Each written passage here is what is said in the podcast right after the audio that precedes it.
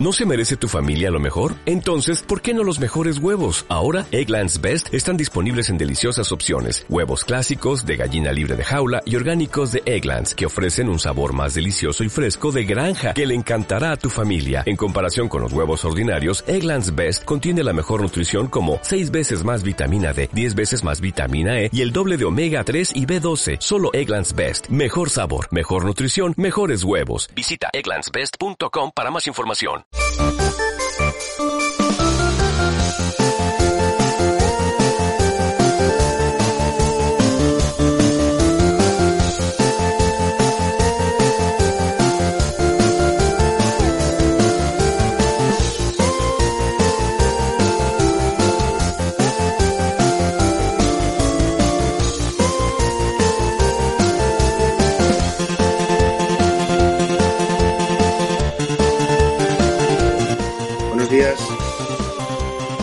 Cuarto capítulo de la cuarta temporada de este podcast Ubuntu y otras hierbas.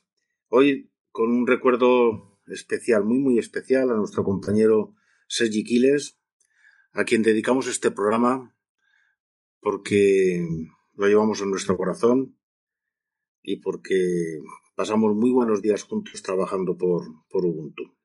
Va por ti, Sergi. Venga, vamos a empezar con, con las efemérides. Hoy es día 8 de marzo, celebramos el Día de la Mujer Trabajadora y vamos a empezar con efemérides no tan tecnológicas, sino más referidas a este, a este evento. Por ejemplo, en el año 415, en Alejandría, Egipto, una turba furiosa lapida a la filósofa, astrónoma y escritora egipcio-romana Hipatia.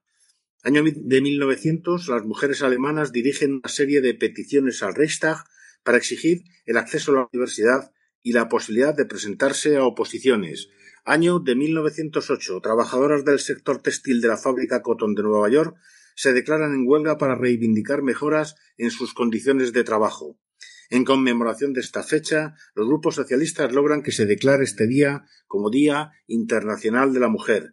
1910. En España, el rey Alfonso XIII autoriza que las mujeres españolas realicen estudios superiores. 1936. En España se celebra por primera vez el Día Internacional de la Mujer Trabajadora.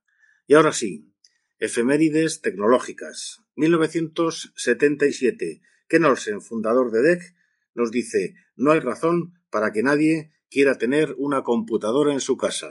Así son los visionarios. 1943.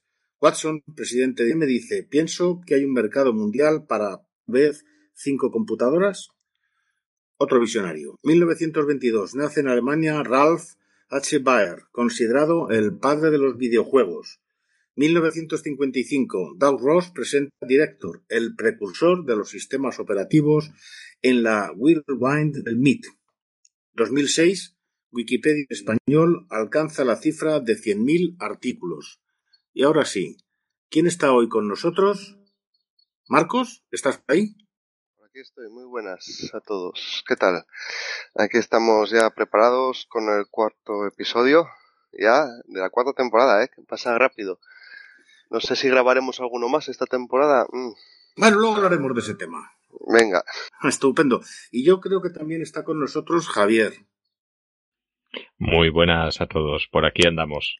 Eh, al pie del cañón. Ahora, esta vez sí. La otra vez no pude estar por circunstancias, pero aquí estamos de nuevo. Estupendo. Ya tenemos Asturias, ya tenemos Cataluña. Nos falta León porque no puede no puede estar con nosotros eh, nuestro amigo Fernando. Ya sabéis, el equipo habitual va rotando en función de que podamos o, o no podamos. Hoy tenemos un cóctel fantástico. Vamos a hablar de cómo hacemos este podcast. Vamos a hablar de sistemas de ficheros porque nos lo habéis pedido.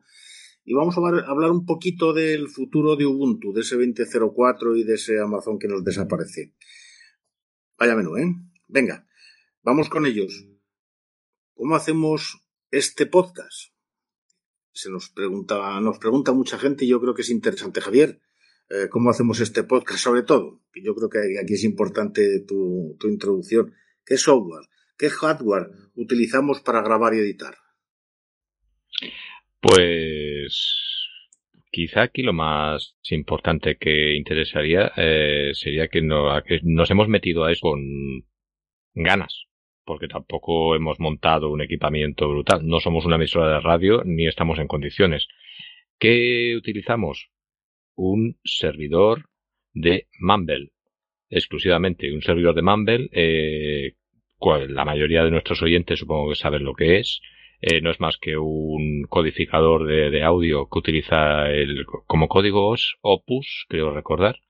Es un compresor de sonido con muy buen rendimiento que permite unas transmisiones con eh, muy poca latencia y que estaba pensado inicialmente para juegos, para funcionar por debajo de juegos eh, que son muy exigentes a nivel gráfico, a nivel de procesador, con lo cual está optimizado para dar un rendimiento brutal. Esa optimización bueno, nosotros la tenemos comprobada. Pensar que actualmente estamos trabajando con un servidor eh, eh, VPS, pero las primeras temporadas las grabamos con una Raspberry detrás de un router doméstico. El problema que había no era el, la Raspberry, el problema que había era el router doméstico para conseguir el acceso de entrada. Pero una vez la gente entraba, eh, funcionaba perfectamente. Y hemos estado llegando a grabar seis personas a la vez y la máquina aguantaba sin ningún tipo de problema y sonaba bien.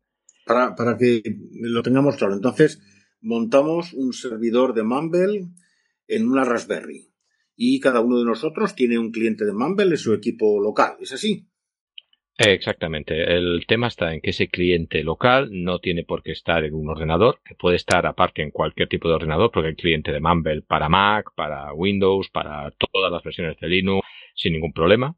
Eh, FreeBSD también creo que tiene. Eh, sino que incluso puedes tenerlo montado en un móvil. Hay un, cliente de, Mumble, es el eh, P, P, el Pumble, Pumble, por Mumble portátil, que tú puedes estar haciendo una transmisión desde un móvil. Hay un problema, lógicamente, claro, la calidad de sonido no es la misma, el ruido es mayor, no se pueden ajustar los volúmenes con la misma calidad que se podrían ajustar con un ordenador, pero las posibilidades son absolutamente infinitas directamente. Vale, ¿algún otro componente de software o de hardware que tengamos, digamos, a nivel general, que del que tengamos que, que, explicarles a nuestros oyentes o nuestros oyentes si quieren hacer su podcast? Pues a nivel de hardware, mm, cada uno tiene su equipo. Eh, me imagino que mejor después cada uno vamos declarando qué, equipo, qué equipo utilizamos a nivel individual pero nada, un micrófono y unos cascos, pero eso es básico para grabar. Mm, grabar con un micrófono sin unos cascos cuando estás hablando con gente, todo lo que te digan se va a entrar, hay, que aislar una parte de la otra. Y luego ya es tema de edición. Eso, la edición, pues bueno, el programa estándar que utilizamos el 99% de la gente para trabajar, que es Audacity y toda la potencia que tiene. Vale, o sea, Mumble sobre una Raspberry y Audacity para editar. Marcos, y, cómo se eligen los temas de los que hablamos? Pues eh, vamos poniendo según leemos nuestras noticias, cada uno de nosotros, en nuestro feed RSS o lo vemos por alguna web o algo, pues la añadimos a Trello. Creamos una tarjeta en Trello y como somos cuatro, pues al final, bueno, las tarjetas que se voten entre con dos votos o más ya entran al programa. Y bueno, a veces hay gente que nos dicen, tenéis que hablar de esto, de aquello. Mm, vale, pero también nos tiene que interesar a todos o a la mayoría. Entonces, bueno, creamos la tarjeta y si se vota, pues entra al programa. Y no entra en ese mismo programa, ¿vale? tenemos ahí una lista de tarjetas con varios temas y bueno, entra el que hace de moderador es el que decide qué temas entra, ya que es el moderador y es, son los temas que más le van a traer o más, más les van a gustar, pues oye, es el que escoge. Muy bien, o sea que en nuestro board de Trello vamos viendo temas, esos temas los vamos votando, es decir, sumándonos a ellos, cuando un tema tiene al menos dos personas interesadas pasa a ser un tema posible, ¿verdad? Y el moderador entonces es el que dice, oye, pues a mí me va a interesar, puesto que voy a moderar y por lo tanto eh, dirigir los temas, pues hablar de esto, de esto y del otro, los ordena y prepara, y prepara el guion, ¿no? ¿Y, y, qué pasa? Todos sabemos, los tres, los cuatro, sabemos todos de todo esto, ¿cómo, cómo, cómo funciona, Javier? Eh, ¿Somos tan listos? Bueno, a ver, para empezar, siempre hay alguien que sabe mínimamente del tema porque lo ha propuesto, con lo cual esa persona en teoría ya podría hablar. Después ya, en principio, nos vamos documentando sobre, sobre los temas. También improvisamos mucho, eso es cierto. Mm, yo improviso muchísimo también. Eh, digamos que si supongo que os habéis dado cuenta de cada uno tenemos un poquito nuestra especialidad. Hay quienes tienden más a la técnica, hay quienes tienden más. Entonces la documentación es más en el sentido de cuando es un tema que no dominas mucho, pues te documentas más. Cuando es un tema que dominas más, pues te documentas por encima. Pero documentarnos, siempre nos documentamos, eso es inevitable. Eh, ¿Me dejas hacer una puntualización de lo que, de lo que ha comentado antes Marcos? Como soy el moderador, te dejo. Gracias. Eh, utilizamos Trello, pero de la misma manera que utilizamos para grabar el Mumble, que podríamos utilizar el Mumble en línea, que hay servidores de Mumble en línea y tenemos el nuestro, Ahora mismo mmm, siempre estamos probando cosas y haciendo experimentos y mirando a ver cómo podríamos mejorar el rendimiento. Y ahora mismo está en el horno, pero aún no está preparado, de utilizar el, en la misma Raspberry inicialmente y después si funciona al VPS el Camboard. El Camboard sería lo mismo que el Trello, pero nos lo gestionaríamos nosotros, con lo cual eh, básicamente es que la gente se dé cuenta de que no solo hablamos de tener control de nuestro software, de tener control de nuestra información, no, no, es que trabajamos en ello. O sea, siempre que podemos mantener el control de, nuestra información, de nuestros procesos, de nuestros servidores, lo estamos haciendo. No se trata solo de una pose o de decir o de hablar, es que lo estamos haciendo. Muy bien.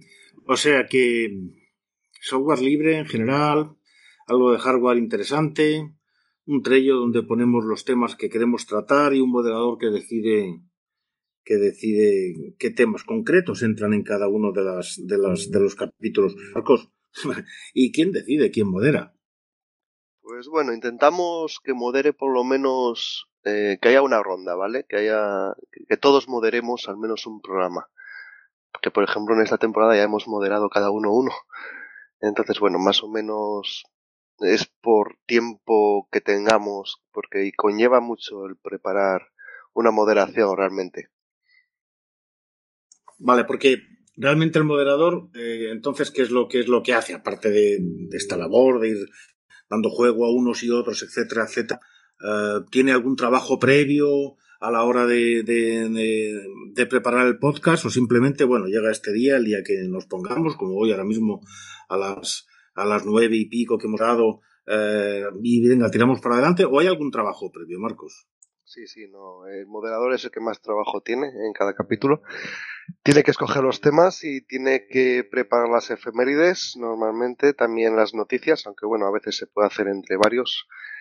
Y también, que ese es el tema más importante, preparar las preguntas que va a realizar al resto.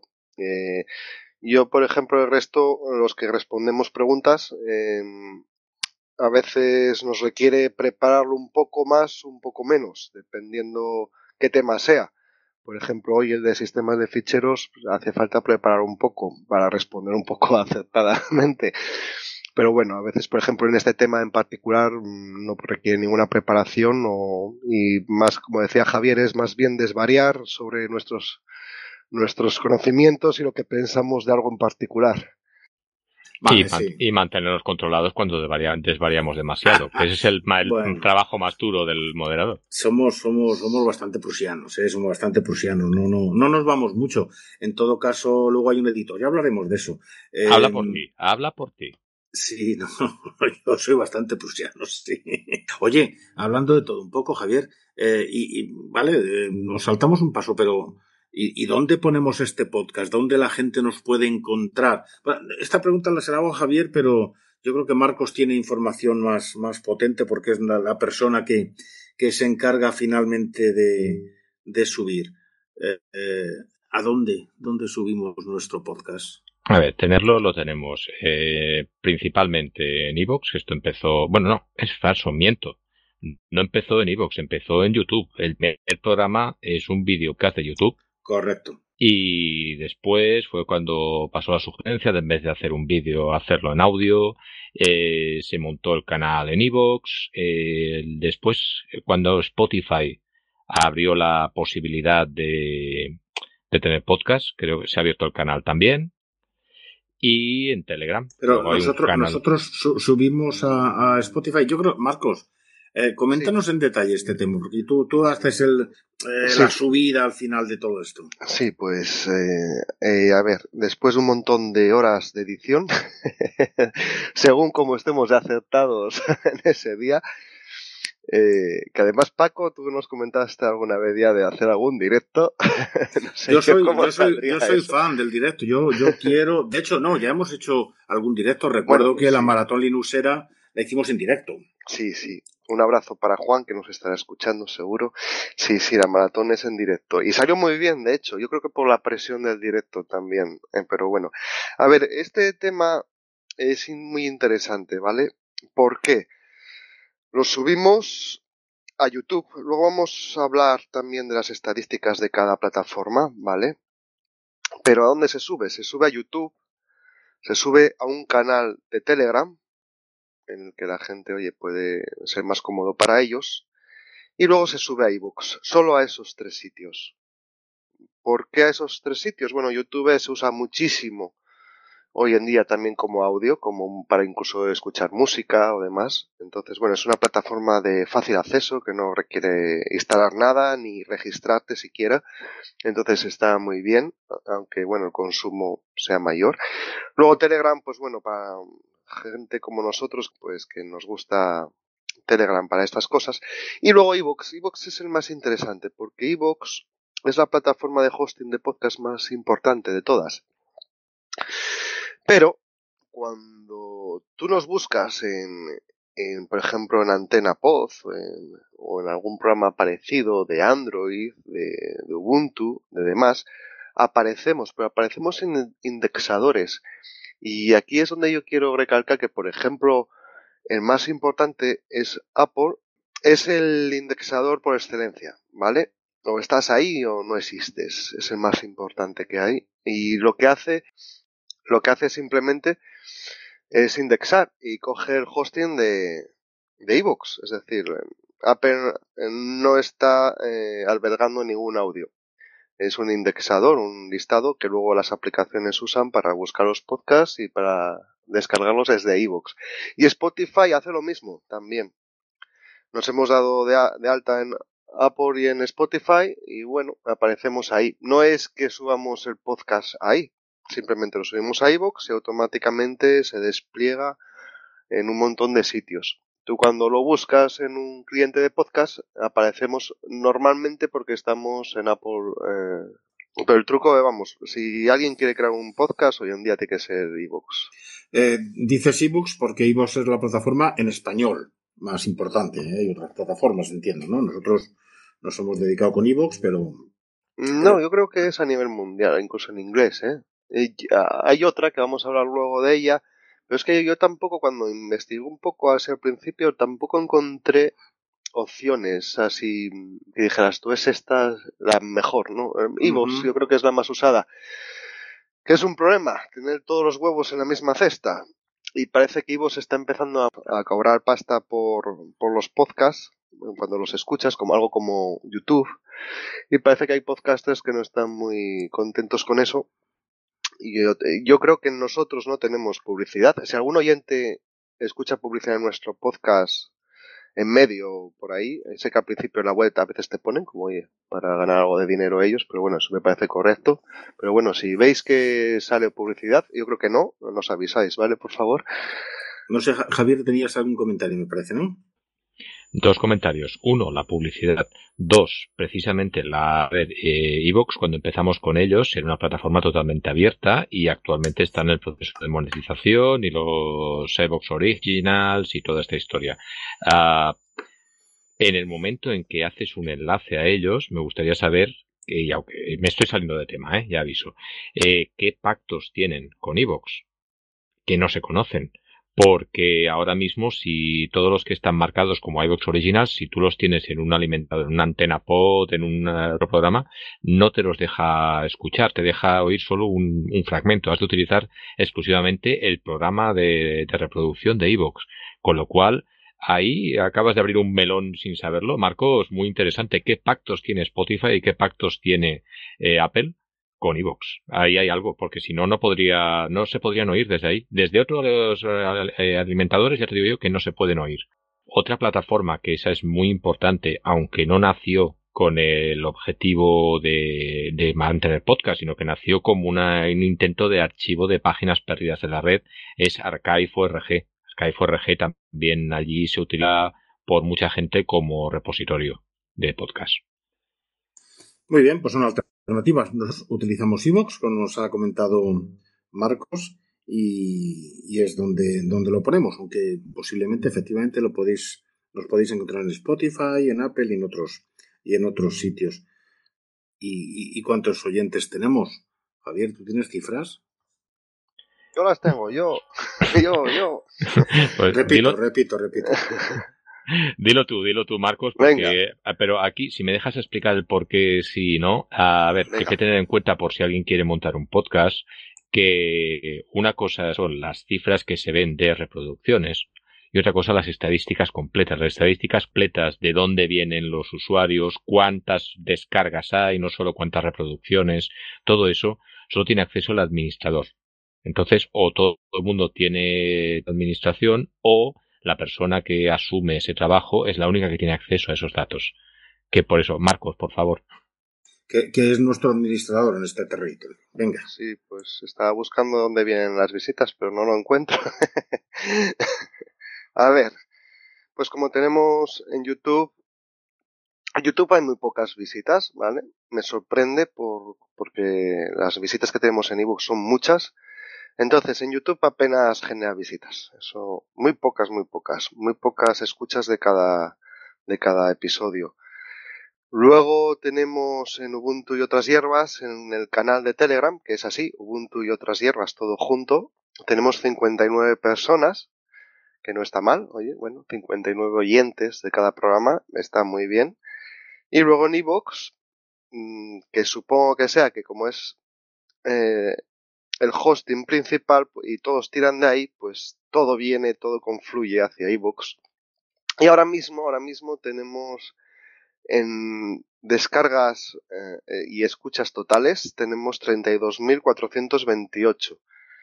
Es decir, eso es que eh, no es que 32.000 personas nos escuchen, ojo, es que se ha escuchado de entre todos los episodios que tenemos en iVoox 32.000 veces. Es decir, pues una persona escuchará varios episodios, supongo. Para ser un podcast muy de niche como este, no está, y que tampoco es que hagamos mucha propaganda, no está nada mal. Bueno, al final es lo que es, 32.000 veces se nos ha oído. Bueno, supongamos que hay unas 10 o 5.000, 10.000 personas, mejor que, que, han estado detrás. Estupendo. Fuera, fueran 100 o fueran 100.000, eh, es igual. Eh, haya, cada uno con el interés, ¿no? Eh, Marcos, cuenta. Sí, y además, bueno, es interesante que también ver los programas más escuchados. Eso es interesante, la verdad, porque yo creo que a nuestra audiencia le mola cuando hablamos de Ubuntu, porque suelen ser los más escuchados. La más escuchada de, todas es Ubuntu 17.10 y distros 100% libres, que fue el primer episodio de la temporada 2. Esos lo han escuchado 1.660 personas. Luego nos sigue distros derivadas, entrevista UNAF y Linux on Galaxy. Y luego la tercera es Ubuntu 18.04. Así que bueno, parece que Ubuntu tira y bueno, como nosotros no nos casamos con nadie, que eso también es importante, cuando tenemos que criticar, criticamos, cuando tenemos que halagar, halagamos. Entonces yo creo que eso que también se valora bastante. Bueno, un poco tendremos ocasión, ¿verdad? Con Ubuntu 20.04 yo creo que haremos otro hype y conseguiremos 2000, por ejemplo. Bueno, estupendo. Pues oyentes, yo decía, lo importante son los oyentes. Pues claro, pero bueno, cada uno puede, si uno se dedica a hablar de Lady Gaga, seguramente tenga más oyentes, y si uno habla de Ubuntu y otras hierbas, pues bueno, tiene un nicho, como decía Javier, pues algo más, más reducido.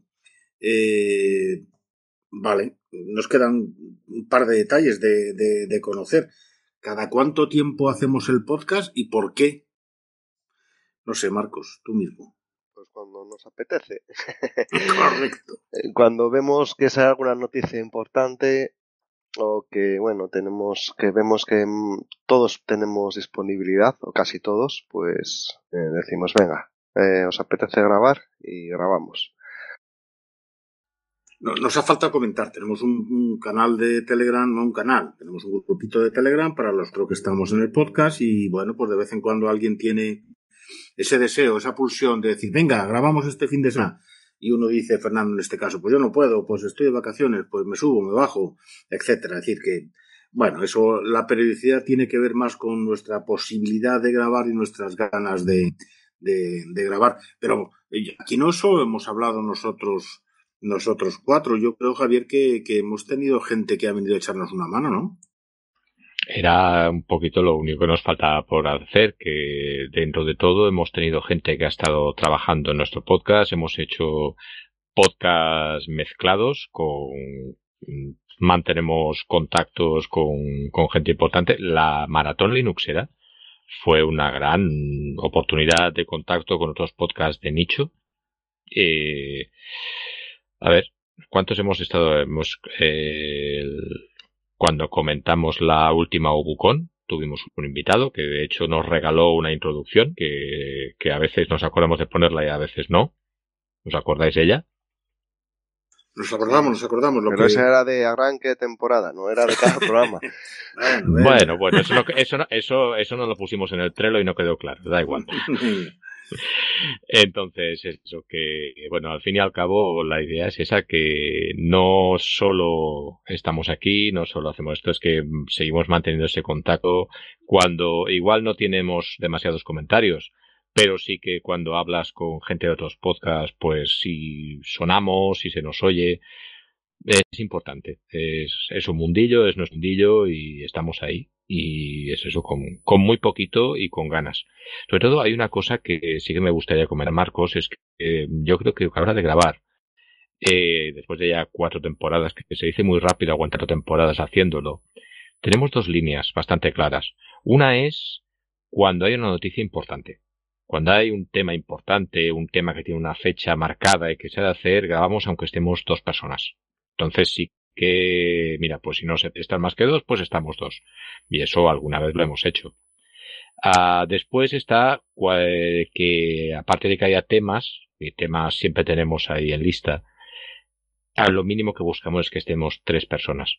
Es una pura cuestión de que, dado que es un podcast más de debate y de información que de, pura y dura técnica, aunque es triste que lo diga yo eso, soy quien más deriva la técnica, el interesa que haya el máximo de voces posible. Pues sí, efectivamente. Al mínimo tres, pero bueno, alguna vez hemos hecho con dos, efectivamente, y otras veces pues hasta con cinco. Pues yo creo que mm, está bastante clarito cómo hacemos esto, ¿verdad? Un Bell ahí con su Raspberry, eh, equipos... Ah, por cierto, Marcos, eh, ¿tú qué, hardware eh, utilizas para, para que tu nos llegue a todos? ¿Qué, qué, qué microfonía, qué altavoces?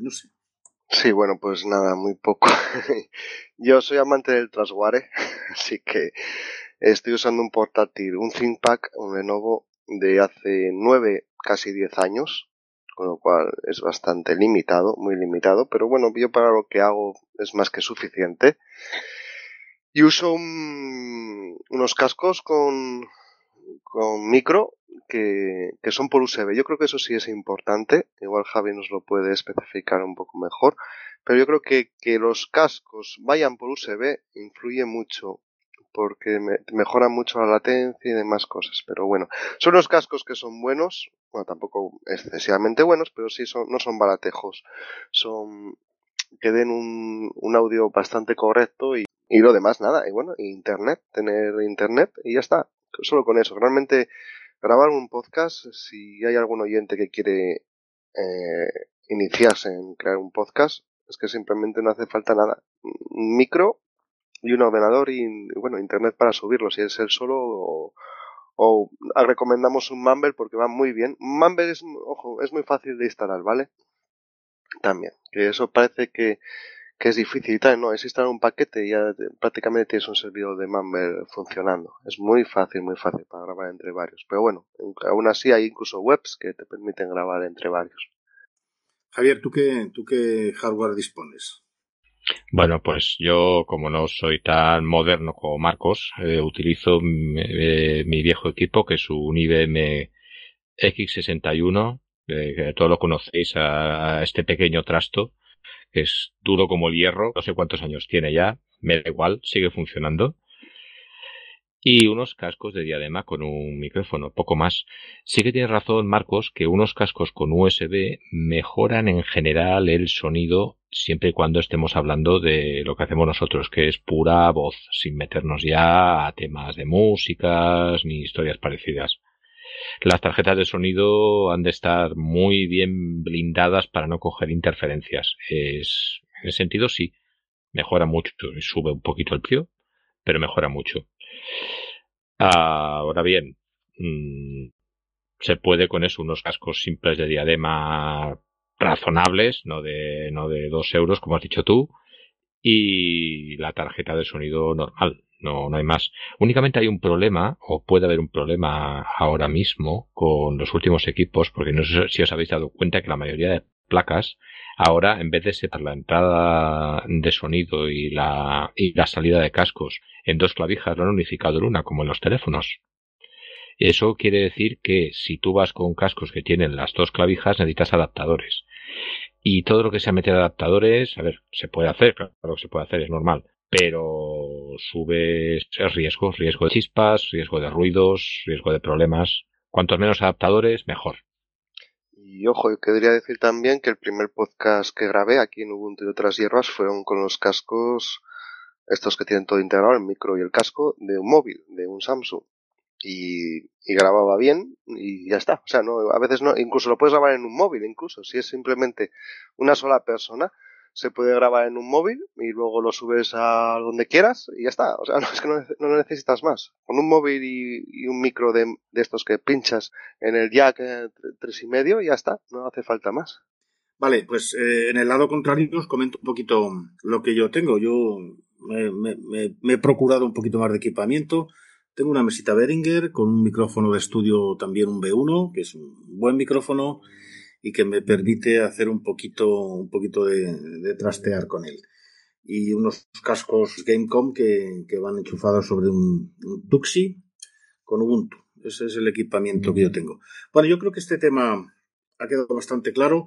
Eh, se puede con muy poquito y con software libre hacer un podcast. Lo puede hacer una persona, lo pueden hacer varios y, es eh, relativamente sencillo. Hay un detalle que quizá eh, no os hemos comentado y que sería bueno, yo creo que Marcos nos lo va a poder comentar.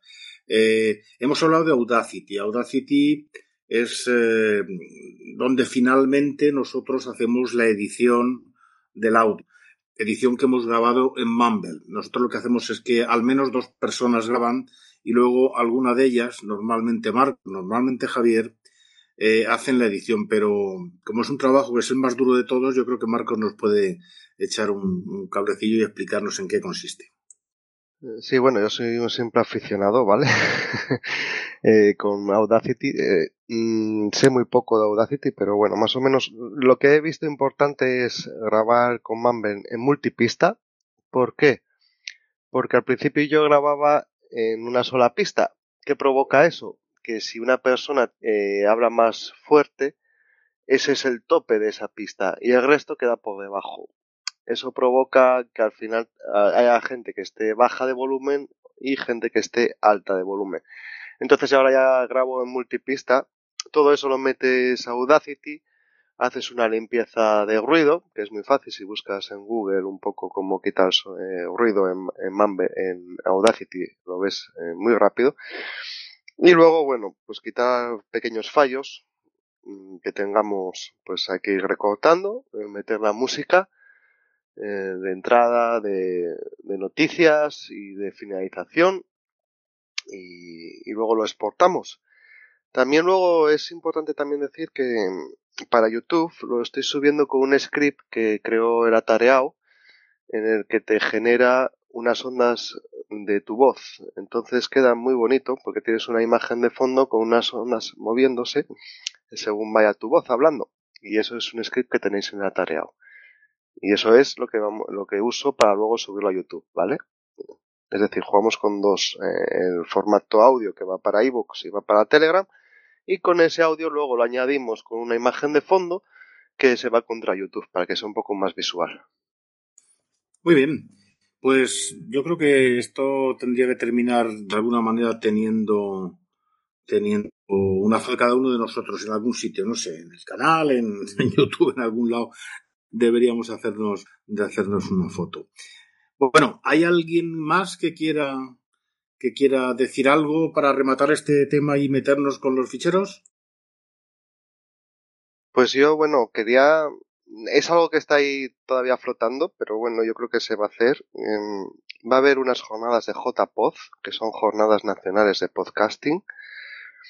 Es una organización que hay. Eh, y la va a hacer en mi ciudad, en Sisión. Y va a ser del 20 al 22 de marzo. Va a venir Javier Teruero y vamos posiblemente a grabar con No Legal Tech. Va a ser una grabación de Strangis, no va a estar dentro del evento, pero bueno, si nos queréis saludar, si queréis venir mientras grabamos a ver cómo grabamos, lo feos que somos, pues oye, sois más que bienvenidos.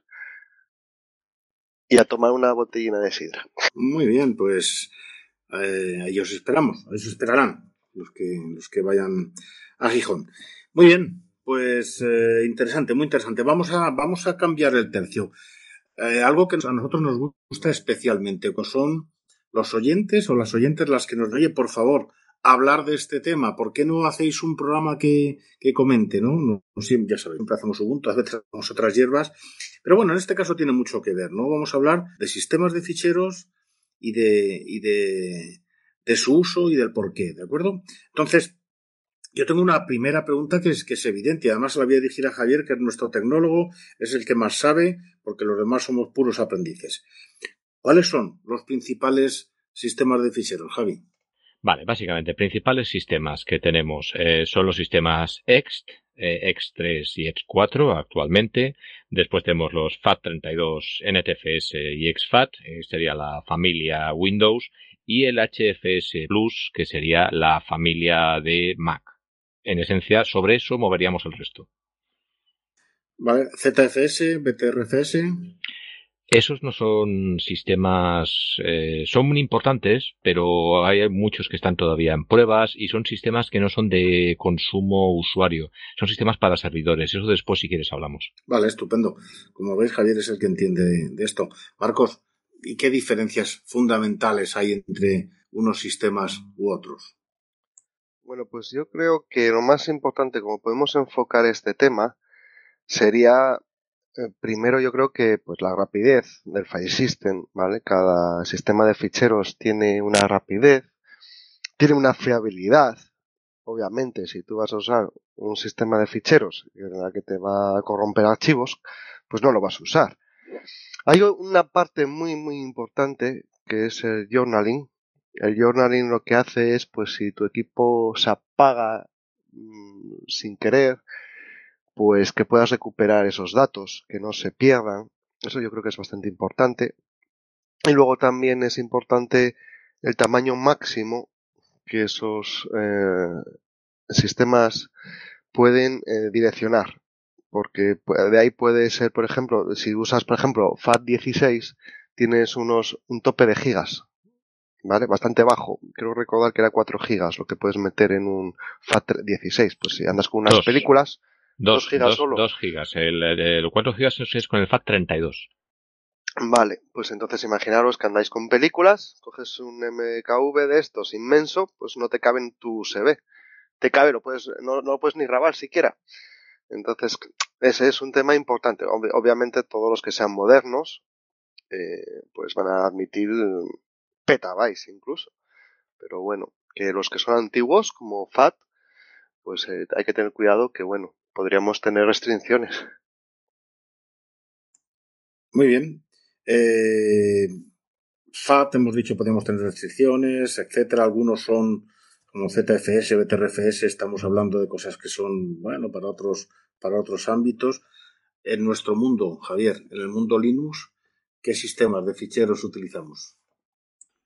Vale, el mundo Linux empezó con un sistema que se utiliza poquísimo ahora, que es el, uh, el Razer. Razer FS y Razer 4. Yo es un sistema que hace tiempo había utilizado. Funciona bastante bien, pero el autor tuvo muchos problemas con la estandarización, una serie de peleas que ya no se sabe hasta qué punto si fue un problema personal del autor con las con los estandarizadores y bueno, una serie de líos de aquellos que no acabas de sacar agua clara y se mantiene, se mantiene, es un sistema que es muy fiable, es muy útil para ficheros pequeños, con ficheros pequeños funciona muy bien, mucha fiabilidad, muy rápido, pero eh, que falla, se ralentiza en cuanto se trabaja con ficheros grandes. Eso actualmente con espacios enormes y ficheros muy grandes, pues es un lastre. Fue el, si no el primero, uno de los primeros sistemas que incluyó el journaling que ha comentado Marcos. Eh, pues eso, lo encontraréis como Razer FS o la versión más moderna Razer 4, pero no es un estándar. No es un estándar por eso, por peleas. Después, el estándar hasta ahora había sido el Next, el XT. El XT en sus versiones. La primera era la versión 2. El X2, para que nos entiendan rápidamente, sería un equivalente al FAT 16. FAT 8, FAT 16. No tenía journaling, ¿vale? Pero bueno, tenía una serie de ventajas a nivel de organización, pero le faltaba esa parte de seguridad, le faltaban herramientas. Rápidamente se generó el X3 y ahora estamos con el X4. ¿Qué ventaja tiene toda esta subfamilia? Tienes el journaling, tienes un montón de herramientas de recompactación. En realidad no hace falta defragmentar, es absurdo defragmentar porque no, no afecta al rendimiento tienes unas capacidades de tamaño que llegan tranquilamente al, petabyte. Un petabyte, por si alguien no lo tiene claro, son eh, es un 1024 terabytes. Pensad los, los tamaños de discos duros que tenéis y sumando. O si no, calculadlo en canciones. Una canción normal de 5 minutos, eh, en un MP3 normal, unos 5 megas. Pues, ir subiendo lo que os cabe ahí. Bueno, más o menos. Eh, ¿Qué ventaja tiene que ha empezado esta familia del Next? Que todos ellos son compatibles entre sí. Es decir, una máquina que esté en X2, puedes actualizar la X3, puedes actualizar la X4, eh, permite hacer evolucionar las máquinas. Eso encaja mucho con la filosofía que tenemos en este modo, que es la de intentar mantener la máquina sin hacer mm, cambios drásticos, relaciones nuevas. Ahora bien, como la capacidad va aumentando y los espacios van aumentando y los volúmenes de información van aumentando, eh, se hacen necesarios sistemas de organización diferentes. Eh, asumo que tenéis claro cómo funciona el FAT, que es el sistema más clásico, que no deja de ser un índice de un libro. ¿Sí? ¿Me seguís por ahora o me estoy acelerando? No, supongo que te seguirán. cuando, cuando nos, escuche. Del mundo que nos este lo tenemos difícil. Eh, por eso yo quiero hacer directo, un directo y un teléfono nos hubiera permitido que alguien dijera, pero bueno, ¿qué lío tenemos aquí con el FAT y con el, con el EX? Ahora mismo, en nuestro Ubuntu que tenemos, en el último que hayamos puesto, el 19.10, ¿qué tenemos normalmente por defecto? Por defecto, por defecto eh, generalmente X3 o X4. X4 básicamente suele ser el primario que sale. Ha habido movimientos para cambiar a, a BTRCS. Eh, ¿Qué es BTRCS? A ver, es complicado. En esencia consiste sobre todo en un cambio en cómo se busca las cosas. Es decir, BTRCS ya está más pensado para tener manejar grandes cantidades de información. Eh, todos los temas anteriores, simplificando, eh, lo que tienen es una especie de índice, o sea, la página de índice de una enciclopedia, y la cual te lleva al, o bien al sector físico, o bien al, al punto de memoria que, que puede, que te, que te lleva al sector físico. ¿De acuerdo? De acuerdo. Entonces, Oye, perdona, medio segundo, medio segundo, medio segundo medio segundo. Eh, todos los sistemas que están pensados para manejar grandes cantidades de ficheros trabajan por un sistema de ordenación que se llama el árbol B. Eh, simplificando mucho y para que todo el mundo lo entienda, consiste en eh, dividir cada, cada consulta por la mitad, mitad hacia arriba, mitad hacia abajo, de forma que, aunque tengas montañas de datos muy grandes, no tengas que recorrer toda la tabla, sino que simplifiques el acceso y el acceso sea mucho más rápido. Se aprende un montón escuchando a Javier. Yo, claro, detrás de todo esto, detrás de todo esto siempre está lo mismo. Aquí hay patentes, ¿verdad? Seguro que hay patentes. Seguro que hay sistemas operativos que pertenecen a unos y otros. Y seguro que en este mundo de la pelea entre el software libre y el software privativo, el sistema, el sistema de ficheros también, también tiene sus restricciones. ¿Es así, Marcos? Pues sí, sí. Eh, parece increíble, pero claro, a ver, ¿qué pasa? Una compañía que cree una cámara de fotos, que cree un navegador, GPS, que cree un disco duro, ¿Cómo lo va a particionar? Pues posiblemente lo particione en lo más estándar, que sea FAT. ¿Vale? ¿Por qué? Porque la mayoría de los usuarios usan Windows y esos usuarios cuando metan ese dispositivo quieren que se monte y que se acceda a él. Porque si lo formateases con X4 no, no lo vas a ver dentro de Windows, no existe, ¿vale? Cuando lo enchufas, si tú tienes un disco duro, un USB en X4, lo metes en un Windows, no existe. Te va a decir, bueno, el, el dispositivo no tiene formato, quiere formatearlo y bueno, pues eh, pasa eso. Eh, una, vez más, entiendo, el dispositivo sí tiene formato, pero tú, canalla, quieres que lo tenga. Claro, bueno, no, no lo reconoce, no tiene eh, soporte nativo para ese file system. ¿Y qué pasa? El FAT tenía, creo que ya lo han quitado, Microsoft tenía la patente de FAT y Microsoft denunció, por ejemplo, a TomTom por usar FAT en sus navegadores. Entonces, algo tan chorras como pueda parecer esto, al final, como empresa, podrías tener problemas y al final tienes que revisar que todo esté eh, acorde a, no tener esos problemas de denuncias o de patentes.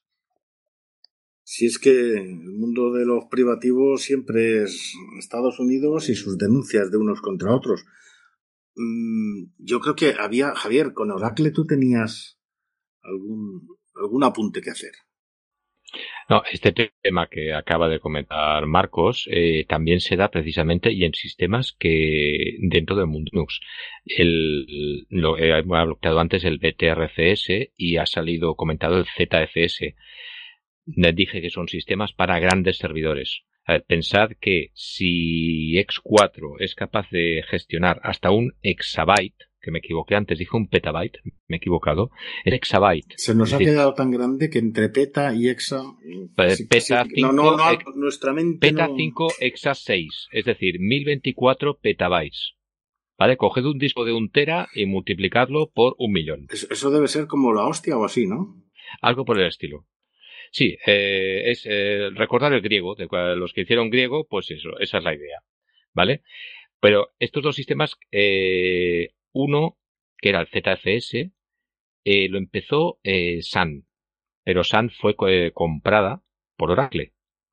Eso quiere decir que todas las patentes de Sun, que al menos una gran mayoría eran libres y eran abiertas, Oracle las cerró y Oracle generó BTRFS.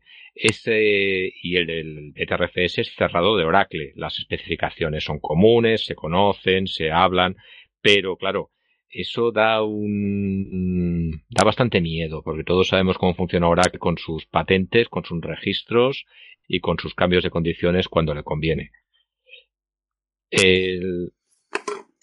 Vamos a llegar a un Google Byte a este paso. El concepto existe, el concepto existe me parece, ¿eh?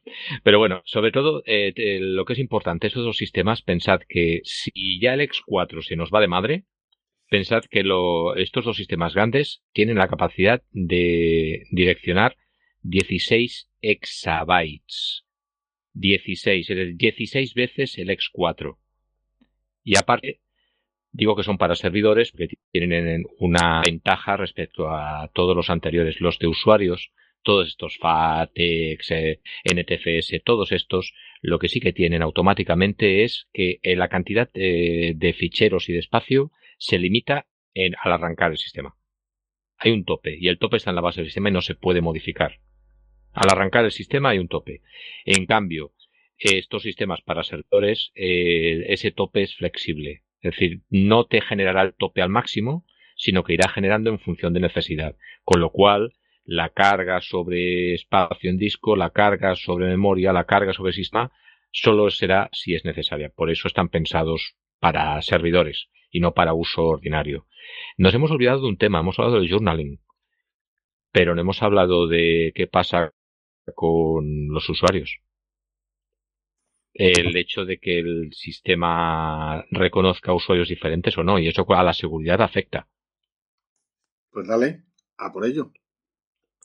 Bueno, eh, básicamente tenemos un X2 o un FAT16, un FAT2, donde cualquier usuario puede tocar cualquier cosa de cualquier otro usuario, sin ningún tipo de modificación de permisos. El famoso borrar el directorio raíz, ese chiste tan viejo. Eso ya desaparece en el que comenté al principio, ese, ese sistema paralelo aislado que es el Razer, ya desaparece, ya cada usuario tiene sus permisos en su espacio puede tocar lo que quiera, pero en el espacio de otro usuario puede ser que ni siquiera pueda ver lo que hay. Eso ya se va extendiendo, se ha extendido ya, el NTFS ya de, Microsoft ya tiene ese, ese bloqueo de usuarios y todos los demás lo incluyen por defecto. Ah, se considera ya, creo yo, un estándar mínimo de seguridad. Importante una cosa que quería puntualizar si sois usuarios que compartís cuentas en un mismo ordenador, que, tenéis varias cuentas, tu home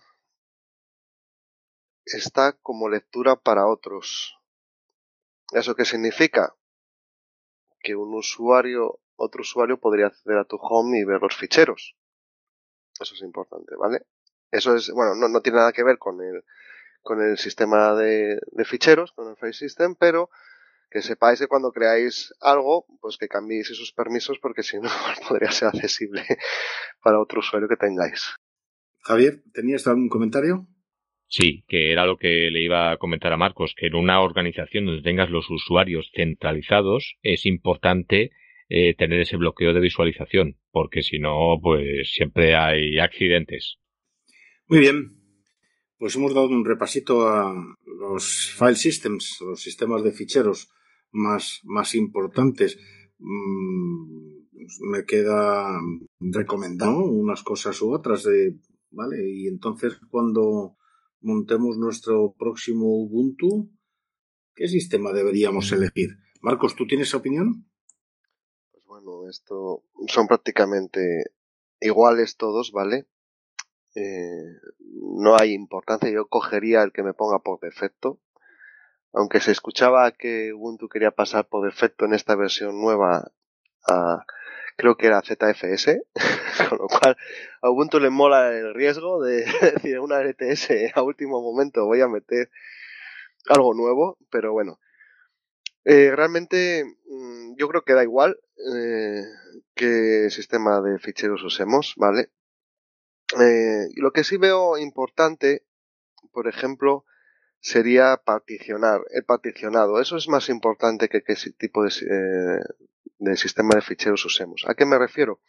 Que a veces si separas el home y lo pones en otra partición, cuando quieras actualizar, cuando quieras instalar, cuando quieras probar otro y tener los mismos documentos, pues te puede ser un poco más fácil. Es un poquitín más avanzado, pero bueno, los usuarios que ya llevemos un tiempo con esto ya sabemos a qué me refiero y suele ser útil separar el home o incluso a veces es útil separar muchas más particiones.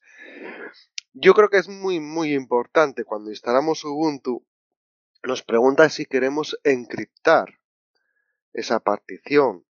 Eso yo creo que es básico. ¿Por qué? Porque si pierdes el portátil, si no está encriptado con que yo te meta un Ubuntu Live USB voy a acceder a todos tus documentos como root, además.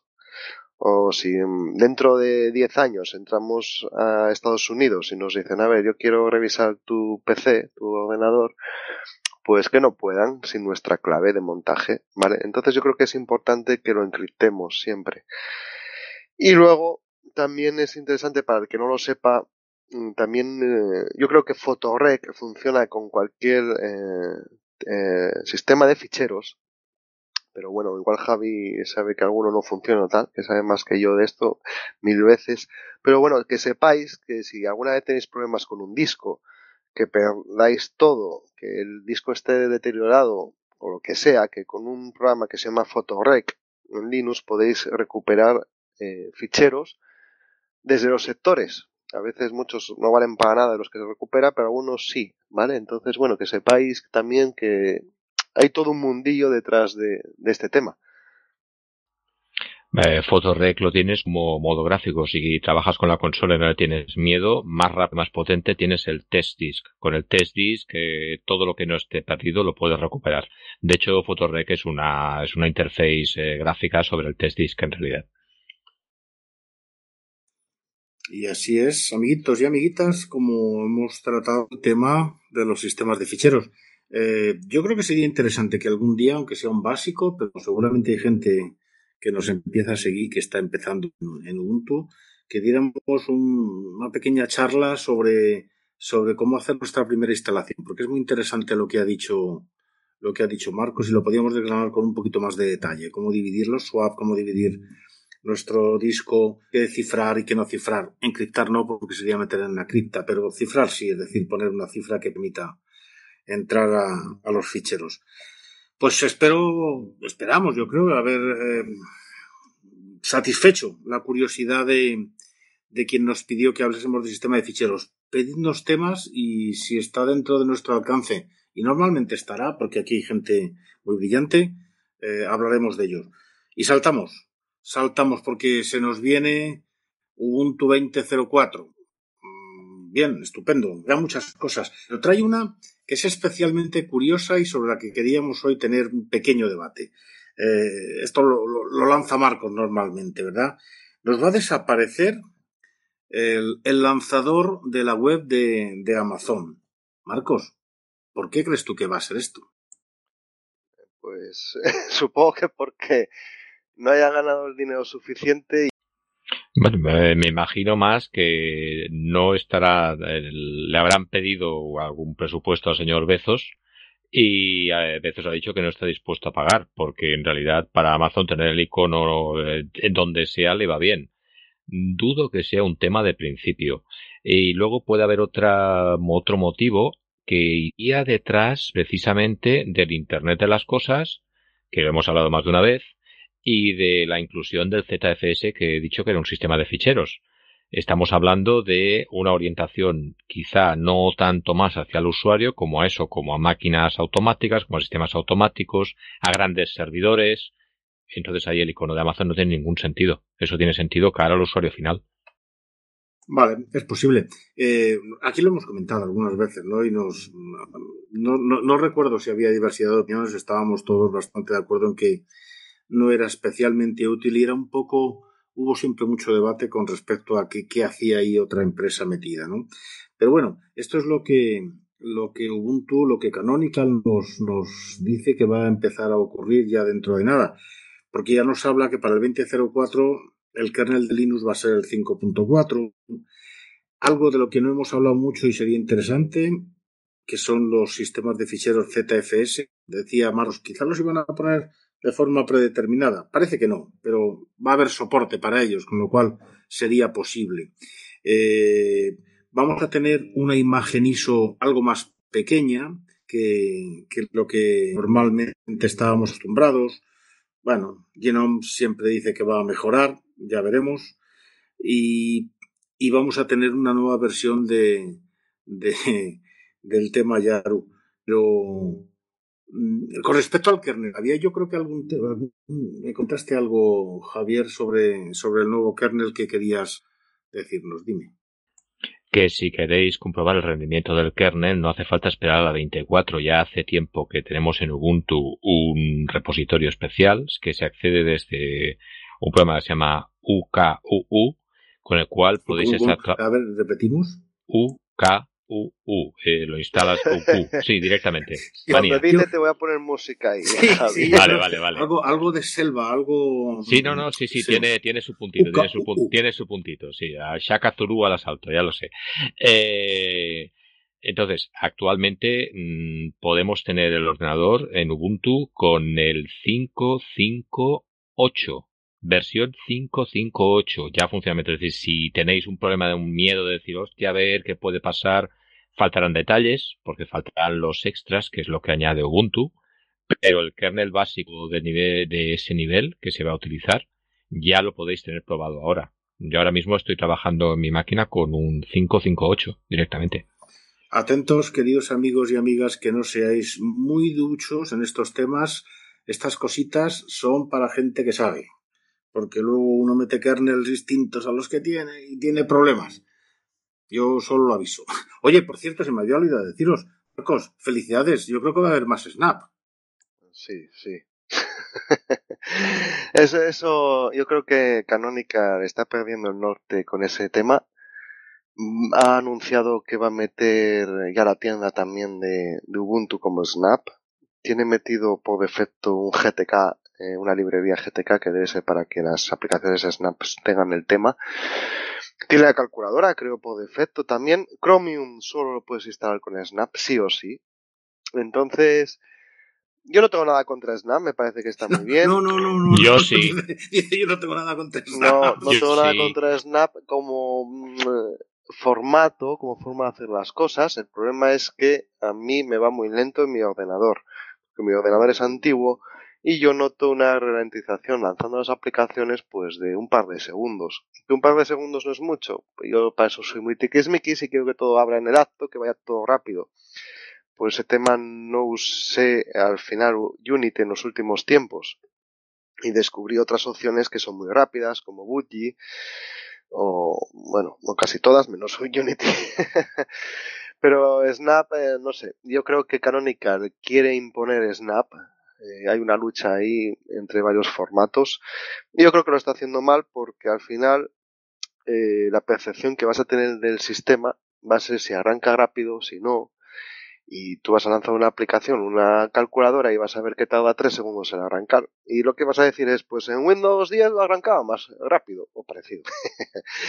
Entonces es eso, yo no sé, no entiendo por qué Ubuntu se está empeñando en forzar eso. Y es uno de los temas que han provocado que yo pase a Debian. Ah, que es verdad, nos acordábamos que ahí estabas Sí. en Debian metido, pero Sí, ahí a tope, ¿no? eh, Bueno, igual paso Ubuntu de nuevo en la 24. Welcome home.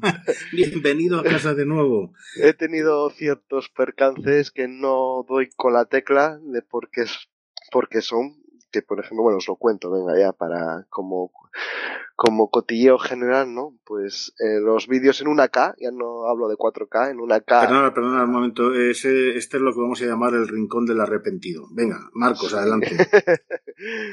Entonces, bueno, con los vídeos de o- una K eh, no va un poco a no va fluido. No sé por qué. He instalado ya todos los drivers que creo que ten- debería de tener y, y no va tan fluido como con Ubuntu reproduciendo vídeos de una K de 1080p. Y luego lo peor fue cuando he metido fibra y con Ubuntu me llegaba al tope de la fibra y con Debian me llegaba a un 60% de la velocidad. Con el mismo ordenador y la misma fibra, la misma conexión. Y eso me dio que pensar y tal. Yo estaba en Debian estable. ¿Y cómo lo solucioné? Pues saltando a Debian inestable. Pues con Debian inestable sí me llega ya al tope de la velocidad de la fibra, pero bueno, en Debian inestable no me mola mucho estar. Eh, veo, hay muchas actualizaciones muy fuertes y algún día esto va a petar, eh, porque va a meter un paquete que me lo casca y no tengo ganas de eso. Un día, Entonces, me estoy planteando a qué pasar. Igual a Budgie de nuevo al 2004 y quitar todo lo que sea Snap, no sé cómo irá eso. Y, o si no, no sé. un día, Marcos, me voy a colar en tu ordenador y te voy a meter un manjaro para que sepas lo que es interacciones a mansalva. Oye, oye, bueno, igual descubro algo así que me mole, ¿eh? Bienvenidos a Manjaro y otras hierbas. Ya. Bueno, la cuestión es que, oye, somos gente curiosa, vamos y venimos, y además, pues, eh, demostramos una vez más por qué Ubuntu y otras hierbas, porque hay que estar atentos a muchas cositas, no, no, no hay que ser un fan ático. Bueno, eh, este era, digamos, un tema que queríamos tratar un poco ya abriendo los ojos sobre el 2004, qué nos va a pasar por ahí, qué vamos a tener y, y cómo nos, se nos va a llevar. Por cierto, de Snap, yo tengo algo, yo no soy especialmente contrario a Snap, pero sí que es verdad que hace muy poco he dado un servidor a nivel profesional con Ubuntu y para empezar a mejorar el rendimiento tuve que quitarme todos los snaps que me puso predeterminadamente y que no valían para nada y eso gané eh, muchísimo.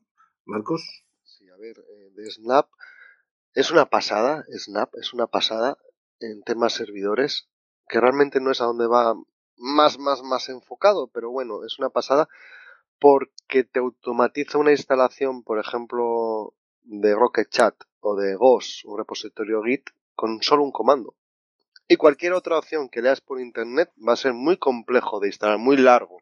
Que tienes que crear una base de datos, que tienes que hacer no sé qué, que tienes que hacer no sé cuánto, que tienes que tal, unir todo tal. Y no, con Snap tú lanzas un comando, instálame un Rocket Chat, un servidor de Rocket Chat, y ya tienes un Rocket Chat funcionando propio. Es impresionante cómo funciona para eso. Sin embargo, no hay muchos paquetes que sean enfocados al servidor, más bien al, al, desktop. Y es una pena, es una pena. Pues Marcos, te puedo decir que el Next que he montado yo al final lo he tenido que montar a mano todo porque el Snap no tiraba ni para atrás. Pues yo lo que propongo es que hablemos de Snap en algún momento en profundidad. Venga, y así nos desquitamos o nos entendemos con, con esta, con esta tecnología. Pues, salvo que alguien tenga algún comentario más, yo creo que hemos terminado mm, por hoy, digamos, de los temas, de los temas que habíamos propuesto. Nos quedan, pues, las noticias. Así que, adentro noticias. Canonical arregla la página de sus ISOs para Glassware para dejarlo todo más claro. Google Earth ya funciona en Firefox, Opera, incluso se han esforzado en que funcione en Edge. ¿Qué es Edge? Ya está activo en Firefox el soporte para la aceleración de hardware web GL y vídeo de OneLAN.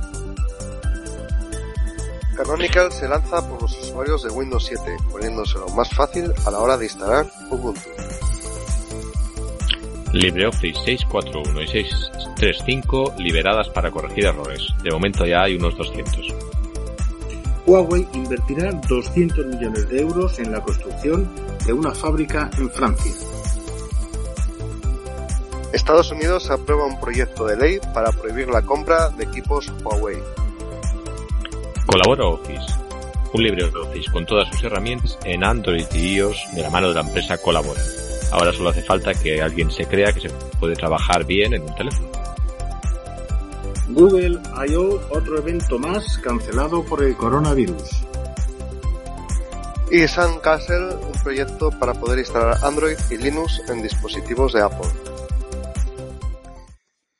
Pues estas han sido, estas han sido las noticias, este ha sido nuestro podcast de hoy. Y lo vuelvo a decir, Sergi, estás en nuestro corazón y este podcast es para ti. Gracias por escucharnos y, por permitirnos seguir con ilusión haciendo lo que más nos gusta, hablar de Linux, de Ubuntu, de la libertad y de otras hierbas. Hasta el próximo.